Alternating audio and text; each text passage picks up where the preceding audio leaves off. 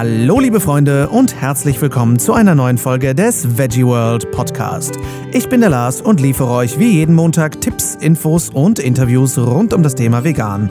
Und heute spreche ich mit Vera Oswald von ProVeg über die Ernährung als Multiproblemlöser und stelle euch den vielleicht fairsten Kaffee der Welt vor. Schön, dass ihr eingeschaltet habt, ihr Lieben. Letzte Woche war ja schon ein bisschen harter Tobak mit dem Nico, das muss ich ja zugeben, dass äh, Kulturfleisch womöglich eher die kurzfristige Lösung des Klimaproblems sein könnte als äh, die vegane Ernährung. Das ist schon eine ziemlich fiese Nuss, die wir da geknackt haben. Aber damit ihr jetzt nicht denkt, dass wir den Veganismus aus dem Fenster schmeißen und sagen, egal, wir machen halt gar nichts, verzaget nicht. Es gibt natürlich Hoffnung und wir stehen natürlich äh, mit dem Podcast selbstverständlich weiterhin für vegane Ernährung und vegane Lebensweise. Äh, dafür bin ich hier. Und vor allem äh, geht es ja auch trotzdem vorwärts im veganen Sektor und deswegen spreche ich mit Vera Oswald von ProVeg. Wem Provetsch jetzt nichts sagt, das ist überhaupt kein Problem. Das ist nämlich der ehemalige WEBU, also der Vegetarierbund. Die haben sich jetzt umbenannt. Und warum der WEBU jetzt Provetsch heißt und wie Vera und ihr Team die Welt sogar an Schulen verbessern, das hört ihr jetzt im Interview. Viel Spaß! Ja, also ich bin ähm, Vera Oswald, äh, Projektleiterin bei ProVeg. Ich bin äh, seit 2014 dabei und damals waren wir noch der WEBU, Vegetarierbund Deutschland e.V. Und äh, dieses Jahr sind wir den Schritt zur Internationalisierung gegangen und sind jetzt äh, ProVeg Deutschland und damit ein Teil von ProVeg International. Und ProVeg International ist die äh, erste weltweit aktive Organisation für Ernährung, für bewusste Ernährung, kann man sagen. Ja. Pro Vegan natürlich, aber nicht dogmatisch. Ja, ich habe auch letztens ein sehr spannendes Interview gesehen mit dem Sebastian Joy. Der Nico Rittenau hat ja ein tolles Interview mit ihm gemacht für sein Plant-Based Symposium, ähm, wo er auch davon gesprochen hat, quasi äh, das mit dem Ziel 2040 50 Prozent des weltweiten Fleischkonsums überhaupt erstmal zurückzufahren, dass man ja irgendwie Schritt für Schritt schauen muss, was man da tun kann. Und wo wir gerade bei weltweit sind, da sind wir eigentlich schon bei deinem ersten äh, Thema. Du hattest den Vortrag quasi über den Tellerrand schauen, wie man mit Ernährung äh, etwas tun kann in der Welt. Vielleicht magst du darüber kurz reden, was du da thematisiert hast. Genau, also 4050 sozusagen ist äh, unsere Mission. Und ähm, insgesamt hat Provetsch die Vision, äh, dass jeder sich für ähm, genussvolle und gesunde Ernährung entscheidet, die gut für Tiere, Umwelt und auch andere Menschen ist. Und in dem Vortrag geht es darum, dass sich zum einen einmal ähm, zeige, was sind eigentlich ähm, globale Probleme, die mit der ähm, Ernährung zusammenhängen und auch mit dem, äh, also vor allem mit der intensiven Tierhaltung und äh, welchen Lösungsansatz wir haben. Also der, es wird im äh, Vortragstitel schon gespoilert. Also wir sehen natürlich Ernährung als ein, äh, also wir nennen es Multiproblemlöser ähm, für die, für eben zahlreiche Probleme und ähm, das ist auch äh, der Grund, warum wir den Schritt zur Internationalisierung gehen, weil ähm, gerade eben Umweltverschmutzung und äh, äh, Tierleid und all diese Dinge, die machen an Ländergrenzen nicht halt. Hast du da ein paar Zahlen, wo du sagst, das ist einfach so ein krasser Impact? Ich meine, wir sprechen hier im Podcast auch schon häufiger über die Schlachtzahlen natürlich, aber auch über den umweltlichen Einfluss. Äh, wo wir bisher noch nicht so richtig viel ins Thema konnten, war, was hat das denn mit anderen Menschen zu tun? Was können wir da tun? Also es ist so, dass ähm, weltweit ähm, zwei Drittel der Ackerfläche ähm, eben auf das Konto der Tierhaltung oder auch den Futtermittelanbau gehen. Und ähm, das sind zum einen eben riesige Emissionen, weil ja bei dem Umweg ähm, über das Tier eine ähm, Ressourcenveredelung, nennt sich das, glaube ich, im Agrarsprech, äh, stattfindet. Das heißt, für ein Kilogramm Ei zum Beispiel braucht man die doppelte Menge an, an Futter und ähm, bei Fleischsorten sieht es eben teilweise noch schlechter aus, diese Bilanz. Also zum einen sind es natürlich sehr hohe ähm, Emissionen, die dabei äh, entstehen. Zum anderen ähm, gehen durch, durch, diesen, ja, durch diesen hohen Flächenbedarf, der für die Tierhaltung draufgeht, ähm, wird auch in Zusammenhang damit gebracht, dass äh, die Preise für Grundnahrungsmittel steigen und sich dadurch eben gerade auf der Südhalbkugel äh, manche Menschen äh, sich eben Grundnahrungsmittel gar nicht mehr leisten können. Und äh, wie geht ihr dieses Projekt an? Was habt ihr da genau vor? Also wir sind ähm, auf verschiedenen Ebenen aktiv. Ähm, wir konzentrieren uns vor allem darauf, einen äh, institutionellen und systemischen Wandel voranzutreiben. Das heißt, wir wollen äh, Meinungsmache erreichen in Politik, ähm, ja, Öffentlichkeit und ähm, zum anderen ähm, arbeiten wir eben also dadurch, dass wir uns eben nicht nur auf Tierrechte konzentrieren, ähm, auch mit Akteuren aus dem Gesundheitssektor zusammen oder eben auch im Klimaschutzbereich. Also das ist vor allem der Grund, warum wir uns strategisch so breit aufstellen, dass wir ähm, eben die Möglichkeit haben, zum Beispiel die Politik ist ähm, viel offener für Klimaschutzargumente als für Tierschutz. Und ähm, Krankenkassen zum Beispiel ähm, investieren in Prävention durch Ernährung. Und indem wir Projekte in diesen Bereichen umsetzen, ähm, kommt es den Tieren letztendlich auch zugute. Das heißt, ihr geht wirklich in die Institutionen rein und äh, sprecht mit denen oder wie, wie, genau? Also wir haben, äh, wir machen zum einen ganz viel Öffentlichkeitsarbeit, also erreichen äh, über unsere Medienarbeit sehr viele äh, Verbraucher. Äh, zum anderen sind aber auch zum Beispiel meine Kollegen äh, von ProVeg Politik sind beispielsweise auf EU-Ebene politisch aktiv. Ähm, da geht es aktuell zum Beispiel auch gerade um die Benennung von Fleischalternativen, dann ähm, Besteuerung von Pflanzenmilch und Kuhmilch war lange ein Thema. Also wir ähm, verfassen zum Beispiel Positionspapiere, jetzt zur Bundestagswahl auch, jetzt eher ein nationales Thema, aber ähm, gibt es auch immer Wahlprüfbausteine von den Kollegen aus der Politik und äh, auch das erste Mal einen Wahlomat mhm. ähm, für eben, wo man gucken kann, wie veggie-freundlich oder in welchen Bereichen sich die Parteien für die Tiere einsetzen. Ach, das ist ja spannend. Wo, da frage ich mal direkt, wo findet man diesen Wahlomat? Auf webu.de. Also das ist noch webu.de, genau. Mhm. Das ist wichtig zu wissen, glaube ich. Also, ja. ähm, genau. Cool, das klingt sehr spannend, weil ich habe jetzt Wahlomat und Wahlradar durch. Mhm. Äh, das war auch schon sehr spannend, aber das ist natürlich cool, dass man da wirklich spezifisch gucken kann, wie veggie-freundlich ist das. Das ist eine super Adresse. Genau, und äh, um nochmal weiter auf die äh, Institutionen einzugehen, also wir sind auch äh, im Bereich eben Wirtschaft aktiv, also wir adressieren auch gezielt Unternehmen. Ähm, wir lizenzieren zum Beispiel Produkte mit dem V-Label. Das hat eben auch viel mit äh, Verbraucherfreundlichkeit dann zu tun. Äh, auf der anderen Seite bieten wir aber auch Beratung an, also wir begleiten Unternehmen auf den Weg in den vegetarisch-veganen Markt, äh, unterstützen dabei, Produkte zum Beispiel zu veganisieren oder auch ähm, führen Tests mit unserer Community durch, äh, die ja. dann, also wir haben eine Test-Community, die dann Feedback gibt ähm, zu den Produkten und ähm, die Produzenten können dann dementsprechend entweder neue Produkte entwickeln oder Produkte modifizieren. Das ist ja sehr spannend. Vor allem äh, habt ihr dadurch ja auch eine enorme Reichweite mittlerweile. Ne? Also Vielleicht kannst du kurz sagen, was ihr so in den letzten Jahren, wo sich ja enorm viel getan hat äh, für die pflanzliche Lebensweise, ähm, was ihr da so erreicht habt. Habt ihr da irgendwelche Meilensteine gehabt, wo ihr sagt, Geil. Also ich kann äh, ein paar erfolgreiche Projekte und Kampagnen natürlich herausgreifen. Mhm. Ähm, wir hatten in Zusammenarbeit mit Katjes mal die Mach es ohne Kampagne. Da ging es vor allem darum, wurde auch mal im Rahmen der Veggie World gelauncht, ich glaube vor zwei Jahren. Äh, da hatten wir eine große Plakatkampagne, die darauf aufmerksam gemacht hat, dass zum Beispiel äh, in Gummibärchen oder sowas kein ähm, Schwein, also Gelatine, äh, rein muss. Ich sag mal, das V-Label zum Beispiel ist ja auch noch nicht so super alt. Äh, das gibt schon ziemlich lange, aber wir haben da einen ziemlich, äh, also inzwischen eine ziemlich große Reichweite erreicht. Ich glaube, über 10.000 Produkte sind inzwischen äh, lizenziert. Ja, aber das muss ich sagen, das, das merke ich selber natürlich im Alltag und das höre ich auch unglaublich viel, wie viele Leute sagen, mittlerweile ist das alles gelabelt. Mhm. Das sieht man bei Facebook und Co ist es ja so explodiert, wie, wie die Leute in Gruppen freudige mhm. äh, Tänze aufführen, die sagen, geil, guck mal, das ist jetzt gelabelt, das ist jetzt gelabelt. Und das ist ja letztendlich auch ganz viel eure Arbeit gewesen, wo ihr da euch für eingesetzt habt. Also vielen Dank dafür. das gebe ich weiter an die Kollegen aus dem V-Label. Ist ja. inzwischen auch eben ein großes Team, ja. Ja, das ist super. Was ich auch sehr spannend finde, was du machst, ist das Thema Keks. Mhm. Ähm, jetzt machst du selber keine Kekse, aber vielleicht magst du kurz erklären, was ist das Thema Keks? Tatsächlich, äh, ähm, ein Fun Fact vorneweg, überlegen wir auch äh, Kekse äh, mit Keks zu machen, Keks, gelabelte Kekse. Ähm, nee, genau, also Keks äh, steht kurz für klima- und energieeffiziente Küche in Schulen und äh, das ist ein Projekt, was wir äh, gemeinsam mit fünf Partnerinstitutionen durchführen und das wird im Rahmen der nationalen Klimaschutzinitiative vom Bundesministerium für Umwelt gefördert. Mhm. Ähm, das heißt also, wie man schon hört, das ist ein Klimaschutzprojekt. Im Kern geht es um zum Klimaschutz, aber ähm, durch auch die Institutionenvielfalt können wir da sehr viel auch ähm, anderweitige Expertise mit einbringen.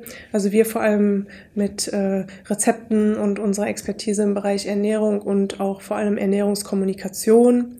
Also ähm, das Projekt hat äh, zum Ziel, Konzepte für die Reduktion ähm, von CO2 in der Schulküche zu entwickeln. Besonders wichtig ist dabei eben, dass es äh, den Küchen sinnvoll kommuniziert wird, dass sie äh, diese Maßnahmen äh, langfristig umsetzen können und auch, dass sie vor allem praxistauglich sind. Deswegen ähm, arbeiten wir auch schon mit 22 Praxisschulküchen zusammen, die uns mhm. auch regelmäßig Feedback geben zu dem, äh, was wir da uns am Schreibtisch ausdenken, was sie denn besser machen könnten. Also ja. es ist ein sehr breites Feld. Schulessen muss viel können und darf nichts kosten und äh, bewegt sich aber in diesem Spannungsfeld zwischen eben Ökologie, Ökonomie, ähm, vor allem diesem Alltagspraxistauglichkeit. Ja. Es muss gesund sein und äh, ganz viele Menschen äh, wollen da dann auch mitreden. Also alle diese Zielgruppen wie Schüler, Eltern, Lehrer, Pädagogen, äh, Köche ähm, wollen wir alle mit diesem Projekt eben auch abholen. Wie ist da so das Feedback? Weil gerade wenn du es ansprichst, gerade Eltern sind da ja ganz gerne auch mal relativ vehement. Ähm, wie, wie, informiert ihr da und wie, wie ist da so das Feedback? Also bisher ähm, haben wir von den Eltern noch kein Feedback. Wir sind, äh, also wir haben sozusagen jetzt im ersten Projekt ja erstmal viel mit den Küchen gearbeitet, Daten erhoben und die ausgewertet und äh, also vor allem in dem Rahmen auch erstmal die Potenziale ähm, entwickelt mhm. und ermittelt.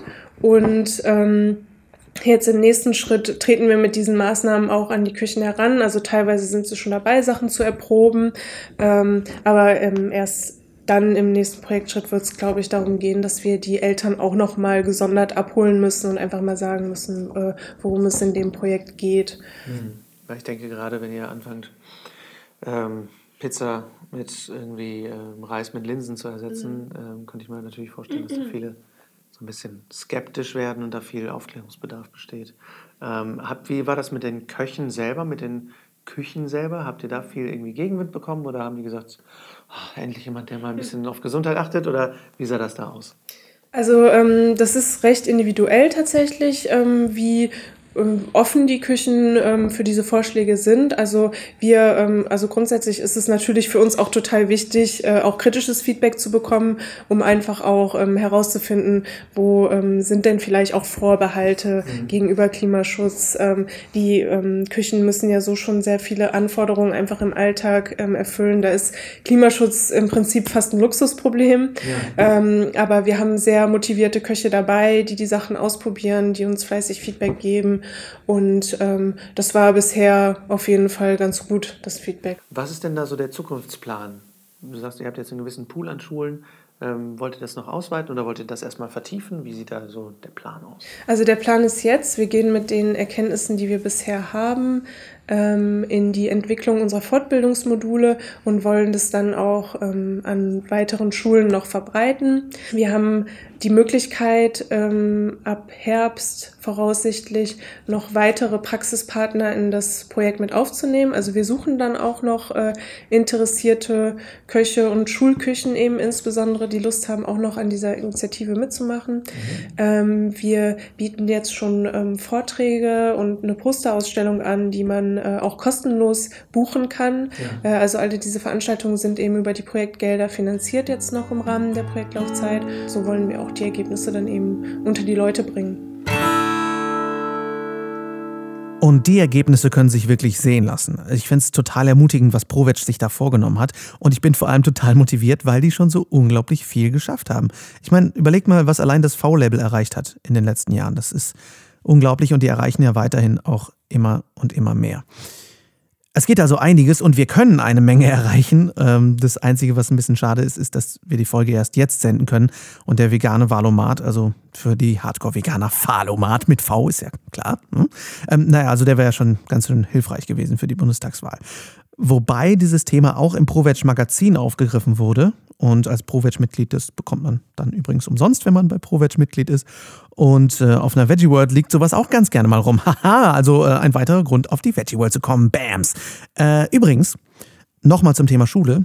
Wenn ihr an eurer Schule etwas verändern möchtet oder an der Schule eurer Kinder oder Schüler oder oder, dann meldet euch bei Keks, also wie das Gebäck geschrieben, nur mit Doppel-E. Der Link ist natürlich in den Show Notes und dann schaut, was ihr da tun könnt. Jetzt geht es weiter mit unserer Startup-Serie und mit wunderbar frischem Kaffee. Frisch nicht nur, ähm, weil der frisch schmeckt, sondern weil die Idee dahinter sehr, sehr frisch ist. Äh, die war für mich ebenso neu wie großartig. Und ich habe mit Christian von Café Kogi aus Köln auf der Veggie World gequatscht und der hat mir reinen Wein eingeschenkt, was das Thema angeht. Also, naja, reinen Kaffee. Ihr wisst schon. Viel Spaß. Wir sind Franziska und Christian und wir vertreten jetzt heute hier auf der Messe in Düsseldorf Café Kogi. Café Kogi ist äh, ein, ein, ein Café, der, der von uns von den Kogi-Indianern aus Kolumbien geschenkt wird. Äh, nicht äh, kostenlos, denn wir stehen hier für die Kogis und damit sie ihr Land zurückkaufen können, ihre Ritualsplätze zurückkaufen können. Sie sind vor ein paar Jahren hier rübergekommen, haben unseren Chef, den Oliver, kennengelernt mhm. und ihn als Vertriebspartner gewinnen können. Der Kaffee Kogi ist eine wildwachsende, oder der Kaffee der Kogis ist wildwachsend. Er ist mit Gebeten aufgebaut, anstatt mit Pestiziden runtergedrückt und soll uns helfen aufzuwachen. Die Welt ist im Wanken, viel äh, Desorientierung und die Kogis sehen das, sie sind die großen Brüder, so nennen sie sich selber und wir sind die kleinen Brüder. Sie nennen sich selber Hüter der Erde und ihre Mission ist, dass sie die Erde wieder ein Stück weit ins Gleichgewicht rücken wollen und wir sollen aufwachen. Deswegen haben sie gesagt, ja, wir können doch gut Kaffee dafür gebrauchen. Und ähm, das ist die Idee dahinter. Wie funktioniert das denn? Dieser, dieser, ich meine, wenn es wildwachsend ist, bedeutet es natürlich keine Monokulturen, nehme ich an. Genau. Und, äh, aber wie, ich sag mal, wenn ihr ja den Kaffee vertreibt, welche Mengen können, werden dann, dann können zur Verfügung gestellt werden, ohne dass die Natur oder deren Wirtschaft, sage ich jetzt mal ganz banal, darunter leidet? Ähm, ja, die Kogis leben ursprünglich wie vor ein paar hundert Jahren ohne Strom und in den Bergen und verteilt auf einer Größe des Saarlandes. Und dort wachsen überall ähm, Kaffeepflanzen. Kaffeebäume, Kaffeesträucher. Und ähm, sie, wenn der Kaffee reif ist, fällt er runter und dann haben die Kogis Zeit, in diesem Territorium, was so groß ist wie das Saarland, hochzugehen und den aufzusammeln. Da kommen dann so bis zu zwei Container sind, glaube ich, drin, ohne dass die Kogis sich überarbeiten und äh, dass auch die Natur dann nicht irgendwie Schaden nimmt. Denn es soll ja keine Plantage werden. Es soll im Einklang mit der Natur bleiben, weil nur so ist dann die größte Stärke auch in dem Kaffee selber. Die große, die, dann ist der Kaffee rund, dann ist er natürlich. So ein Kaffee spart auch sehr viel Wasser. Ein normaler Kaffee vom Plantagenkaffee sind 20.000 Liter Wasser. Das entfällt hier. Das heißt, man macht aktiv Umweltschutz, indem man dieses Produkt äh, zu sich nimmt. Super. Und das schmeckt man auch? Also ich bin kein Kaffeetrinker, aber schmeckt man das in dem Kaffee? Total. Äh, der ist äh, kräftig. Es hat schon diesen kräftigen Geschmack des Urwaldes drin. Das ist, das ist äh, die Kraft eines Ökosystems. Das ist wie Pilze aus dem Wald vielleicht. Das ist quasi vollwertiger. Total. Ja, das ist schön, genau. Schön, super. Wo findet man euch denn, wenn man euren Kaffee bekommen möchte, wenn man euch nicht gerade auf Messen findet? Wir haben einen Laden oder zwei Läden mittlerweile in Köln und in der Simrockstraße und in der Breitengasse haben wir noch ein Café, in dem wir Kaffee ausschenken. Unter urwaldcafé.de haben wir auch einen Online-Shop, in dem die Kaffees und auch Zubehörprodukte zu kaufen sind oder zu erwerben sind. Oh Mann, das klingt echt so gut. Ich wünschte manchmal echt, ich würde Kaffee mögen. Man riecht ja auch gut und so. Aber hm, vielleicht, wenn ich erwachsen bin, mal sehen. Bis dahin trinke ich weiter. Kakao ist auch sehr zu empfehlen. Eine kleine Korrektur übrigens für alle, die das äh, gerade in Köln hören und direkt aus der Bahn springen wollen, um das Café Kogi aufzusuchen. Der Christian hat sich vertan. Die korrekte Adresse lautet auf dem Bärlich 7 haben wir natürlich auch in den Shownotes verlinkt. Wer also sofort einen Kaffee äh, in sich hineinschütten möchte, dann äh, tut das im Café Kogi und ähm, berichtet gerne, wie es so war für euch. Übrigens eine Frage in eigener Sache. Ich bin ja zwar kein Kaffeetrinker, aber momentan bin ich besessen von Latte Art. Ja, das ist nicht die Kunst, besonders tolle Torpfosten zu schnitzen, sondern das ist, sind diese süßen kleinen Figürchen, die man so auf aufgeschäumter Milch hat. Ja, das geht so dahin sogar, dass man äh, so Schwäne und sowas machen kann. Bin ich total fasziniert von und versuche das die ganze Zeit selber. Aber ohne äh, Profi-Aufschäum-Generator-Turbine und mit Pflanzenmilch, ist das gar nicht so leicht für so einen Laien wie mich. Also, wenn da draußen irgendwo jemand ist, der sich damit auskennt, ich bin offen für Tipps. Ja, vielleicht ist das ja sogar mal ein schönes Thema für ein Veggie World Video. Hm? Weil das ist ja nicht nur für Kaffeetrinker interessant. Also schreibt mir gerne, was ihr davon haltet, ob ihr sowas gerne sehen oder hören möchtet oder wie auch immer an, wie üblich, podcast at veggieworld.de. Das fände ich nämlich mal wirklich sehr spannend. Ich hoffe, die Folge hat euch gefallen. Wenn ihr mögt, schreibt uns gerne eure Fragen und Gedanken, wie üblich. Und wie üblich möchte ich euch auch gerne darauf hinweisen, dass am 11. und 12. November die nächste Veggie World ist in Berlin und äh, Berlin. Ich sag's einmal nochmal, in Berlin. Sie ist in Berlin. Und ähm, da bin ich auch übrigens. Ich werde da sein und vielleicht sehen und hören wir uns da ja. Sagt gerne Bescheid, das wäre ganz wunderbar, denn ich bin sehr aufgeregt. Ich freue mich mega. Ich habe jetzt schon ganz großartige Interviewgäste auf dem Plan und werde euch da entsprechend mit versorgen. Also bleibt mir jetzt erstmal nichts mehr zu sagen, als euch eine schöne Woche zu wünschen. Bis nächsten Montag. Ich wünsche euch eine ganz schöne Zeit und vielen Dank fürs Zuhören. Ciao, ciao.